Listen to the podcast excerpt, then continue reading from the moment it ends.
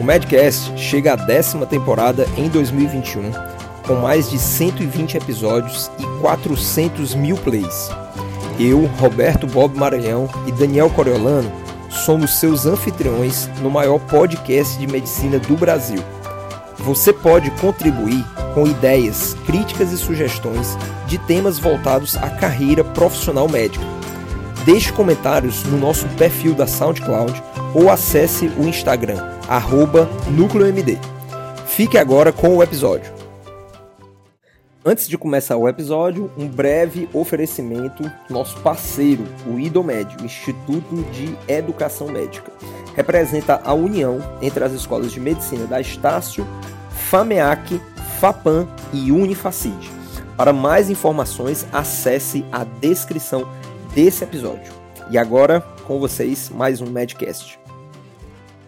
O Medcast de hoje eu vou trazer o tema que o meu amigo e sócio da Núcleo MD, Daniel Coriolano, trouxe em abril deste ano no nosso canal no YouTube. Sim, para você que não sabe, nós na Núcleo MD, nós temos também um canal no YouTube que já tem aí os seus 3.300 inscritos. Lá você vai encontrar uma série de conteúdos que dialogam majoritariamente com o objetivo principal da Núcleo MD, que é a carreira médica profissional.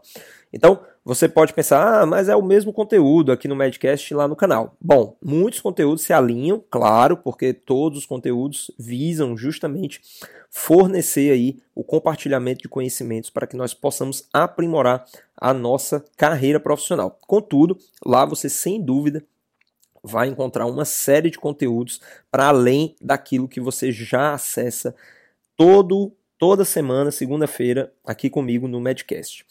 E o tema, né, o destaque que o Daniel fez e que eu vou trazer aqui para esse Medcast é: médicos somos, médicos ou reféns das redes sociais.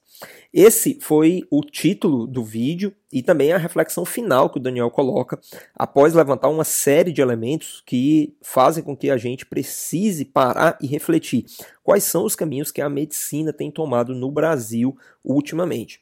Sim, estamos falando, de acordo com a referência do próprio Conselho Federal de Medicina, na Demografia Médica 2020, de 530 mil profissionais hoje em atuação.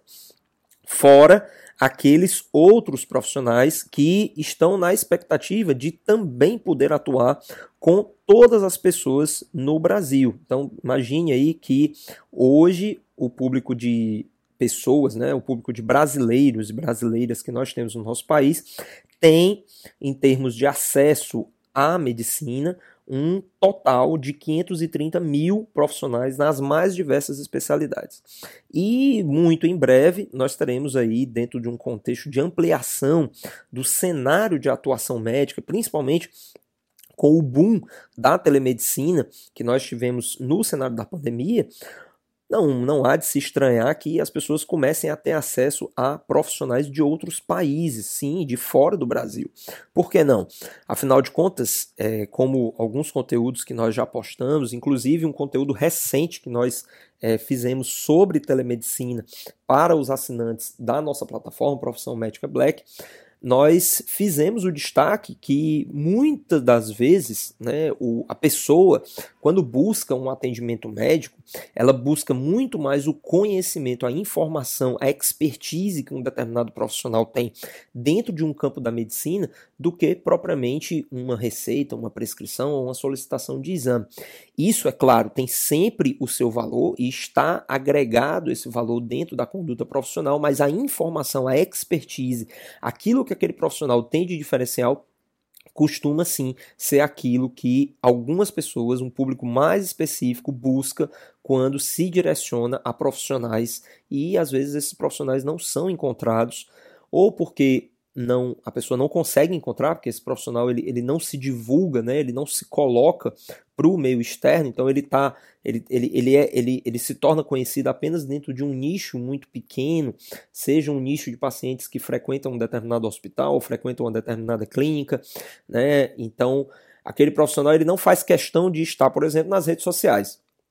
E aí um outro profissional, muitas vezes de fora do país, tem esse destaque, porque na hora que você coloca no Google lá o, a doença, né, ou o contexto de saúde específico que a pessoa está vivenciando, o nome daquele profissional ele aparece. E muito em breve nós teremos esses nomes é, ultrapassando as barreiras geográficas dos países e é, fazendo com que nós estejamos abertos a esse mercado global, sendo influenciado por ele.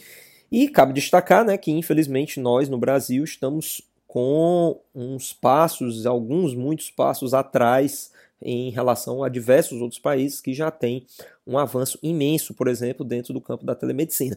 A citar como exemplo, inclusive, né, que eu mencionei nesse curso, né, que nós fizemos agora recentemente, uma imersão sobre telemedicina, né, que é do zero aos primeiros atendimentos, lá no nosso, na nossa plataforma Profissão Médica Black. Então, eu coloquei em relação a um exemplo da Finlândia. Né? Esse exemplo eu pude ter acesso através de, da, da, leitura né, de um material que eu, que eu tive acesso sobre essa questão do atendimento né, em telemedicina. E um dos pontos que mais me chamou a atenção dentro desse contexto lá da Finlândia é que sequer o termo telemedicina ele é utilizado lá porque simplesmente não se entende o conceito de telemedicina como algo diferente da própria medicina que nós já estamos acostumados a fazer. Não é porque nós utilizamos um meio distinto de atendimento às pessoas que isso deixa de ser medicina e passa a ter a necessidade de ser chamado de uma outra coisa. E fora isso, gente, nós ainda temos o contexto, né, pensando aí no, no, na quantidade de profissionais que estão disponíveis né, para o atendimento à população, nós temos também o contexto do revalida. Né? O Revalida é esse que é a ferramenta para que profissionais com formação no exterior possam passar a atuar no Brasil. E sabemos que muitos desses profissionais que esperam né, por, essa, por essa prova, né, por essa avaliação, para poder ter a oportunidade de começar a atuar no Brasil, já estão esperando há um certo tempo. Né, há uma estagnação do, do, do Revalida no Brasil já há alguns anos. E muitos desses profissionais, inclusive, são brasileiros, né, brasileiros que, por um motivo ou outro, né, optaram por fazer essa formação no exterior e agora buscam essa revalidação do diploma para poder atuar no Brasil. Então, gente, fica essa, essa reflexão. Né? Afinal de contas, somos médicos ou reféns das redes sociais? E em cima da reflexão que o Daniel colocou, né, dentro de todo esse contexto, né, dessa busca por se destacar dentro do mercado, e as redes sociais terminam sendo esse caminho, eu acho que um, uma outra pergunta cabe. Até que ponto nós devemos diferenciar o nosso papel de médicos nas redes sociais como influenciadores nas redes sociais? Então, uma pequena pausa aí para mais um oferecimento parceiro aqui do nosso episódio e já volto com vocês para continuarmos o nosso Medcast. Bom, pessoal, então já temos alguns episódios com esse nosso parceiro, o Instituto de Educação Médica, o IDOMED. O IDOMED que chegou né, e representa a união entre as escolas de medicina da Estácio, a Faculdade de Medicina de Açailândia, a FAPAM e a Unifacid. São mais de 20 anos de tradição e inovação juntos para transformar sua vocação em excelência médica. No IDOMED, o ensino da medicina se faz na prática. Na prática, com corpo docente altamente qualificado e titulado, programas de interação acadêmica e profissional, parceria com os principais hospitais e unidades de saúde, laboratórios equipados com a mais alta tecnologia e, acima de tudo, na prática com cuidado humano em primeiro lugar. Se você quer trilhar o caminho certo para uma carreira em medicina e se preparar para os desafios do amanhã ao lado de grandes profissionais, venha para o IDOMED. Afinal, o futuro da medicina se forma aqui. IDOMED, Instituto de Educação Médica. Para mais informações, acesse a descrição do episódio em idomed.com.br. E aí vamos continuar com o nosso Medcast.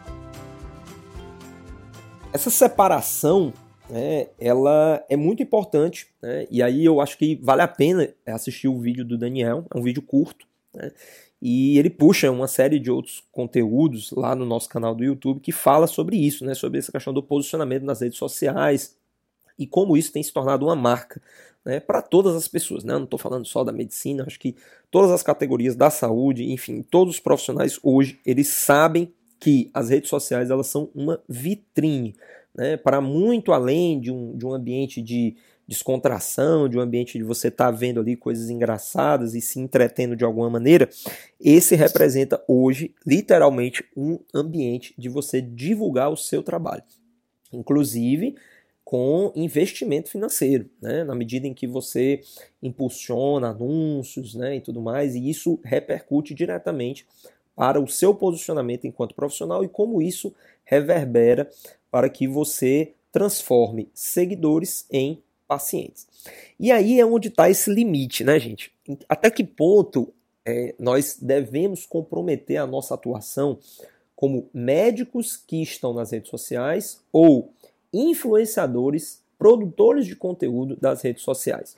Essa diferenciação ela tem uma determinada essência, né? Que aí eu vou colocar aqui trazendo um pouco do que o Daniel colocou lá no vídeo que está no canal nosso lá do YouTube, que é a questão do funil de vendas. Né? Esse é um conceito dentro do, do marketing, né? utilizado nas, principalmente nas redes sociais, mas enfim, é um conceito de marketing de uma maneira geral, em que você diferencia o topo do funil da base do funil. O que é o topo do funil? O topo do funil são aqueles conteúdos que vão chamar a atenção de um público gigantesco. Né? E esses conteúdos, quanto mais é, é, genéricos eles forem, melhor. Por quê? Porque você vai atrair, você tem a chance de que esse conteúdo faça a tão esperada viralização. Então, quando um conteúdo viraliza, o que é que acontece? Você se torna uma pessoa conhecida. As pessoas que antes você não atingia, elas passam a ser atingidas e aquilo pode servir como um atalho para que a pessoa passe a querer lhe conhecer melhor. E esta, este é o gancho que a gente precisa para poder mostrar o nosso trabalho, mostrar como somos médicos competentes e mostrar que a pessoa pode depositar em nós a confiança dos seus cuidados de saúde. Só que aí o que acontece? Na busca por conseguir fazer um conteúdo desse tipo, a gente pode acabar fazendo alguns deslizes, né? E aí é onde está aí o limite entre você ser um influenciador e um médico nas redes sociais. Então, o influenciador ele vai o tempo todo estar tá buscando esse aumento do número de seguidores. E para isso, né, a rede social ela termina tendo algumas receitas, algumas regras que de uma certa forma é, colam muito bem para esse aumento do número de seguidores. Então, quando você faz uma coisa muito inesperada, né, quando você faz uma coisa muito diferente, ou quando principalmente você se utiliza do lúdico, do engraçado, isso tende a ter uma repercussão maior né? Então é aquela, aquela coisa, né? Você tem que é, é, ser o, o diferente, né? Você tem que causar um impacto. A pessoa tem que ver aquele vídeo e dizer, nossa, esse vídeo que me surpreendeu. Seja por qual for o motivo. E aí aquela pessoa começa a espalhar o seu vídeo. Via de regra, as pessoas assistem o vídeo, por mais que elas considerem o conteúdo interessante, bacana e tudo mais, mas não tem aquela motivação para espalhar. Agora, quando é uma coisa muito absurda, uma coisa fora da curva, aí isso adquire as proporções né, que nós chamamos da questão da viralização. Qual é o problema? O problema é que algumas vezes, né, não vou dizer todas, mas talvez eu possa até arriscar dizer que a maioria das vezes, esses conteúdos eles fogem completamente do escopo da nossa atuação médica. Então a gente termina se utilizando do lúdico, né, de fazer graça. Ah, vamos colocar aqui uma dancinha, né? Vamos fazer aqui um negócio diferente, uma, coisa que está na moda, né? Vamos pegar esse, essa coisa que está na moda e vamos agregar aqui no perfil para chamar as pessoas e depois eu dizer que eu sou médico. Ou misturar uma coisa com a outra.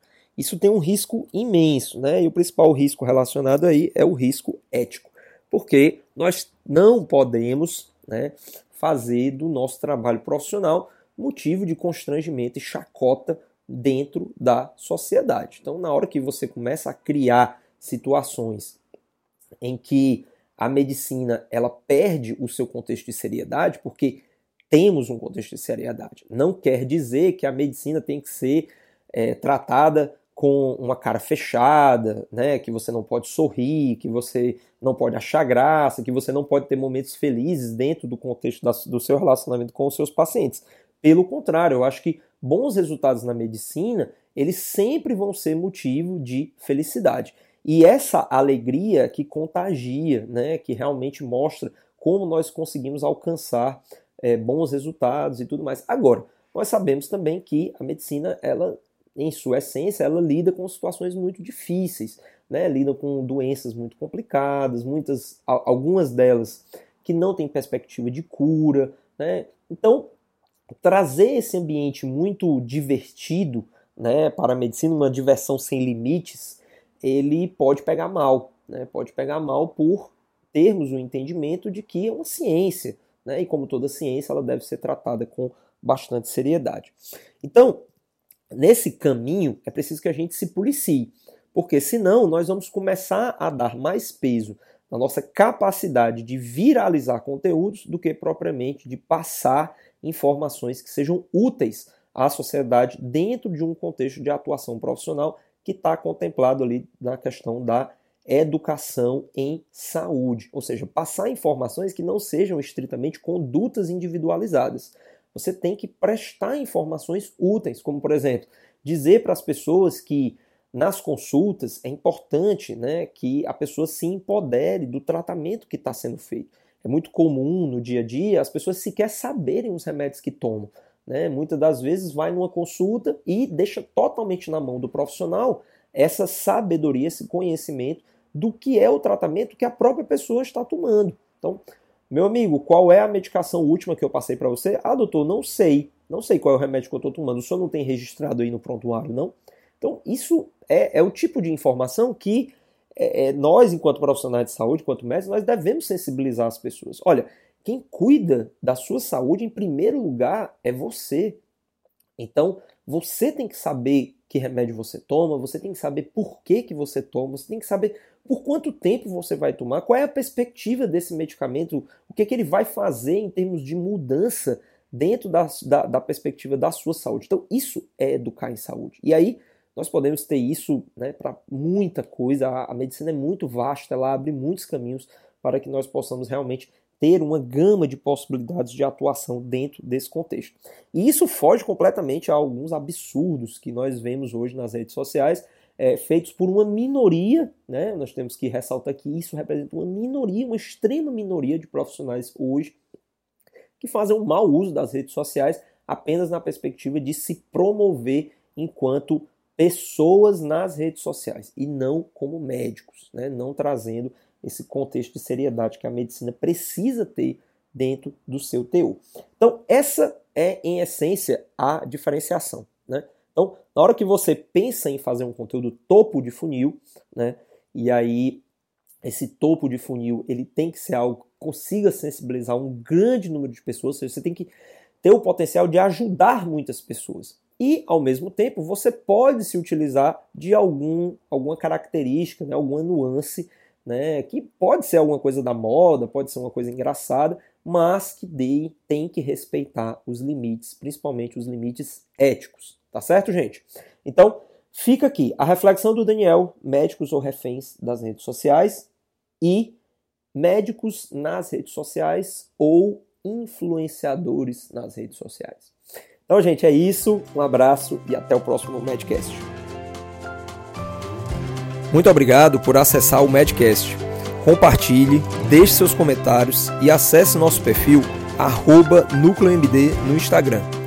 E para você que deseja fazer uma parceria conosco, envie um e-mail para contato@nucleomd.com.br ou veja mais informações na descrição. A gente se encontra no próximo episódio. Até mais.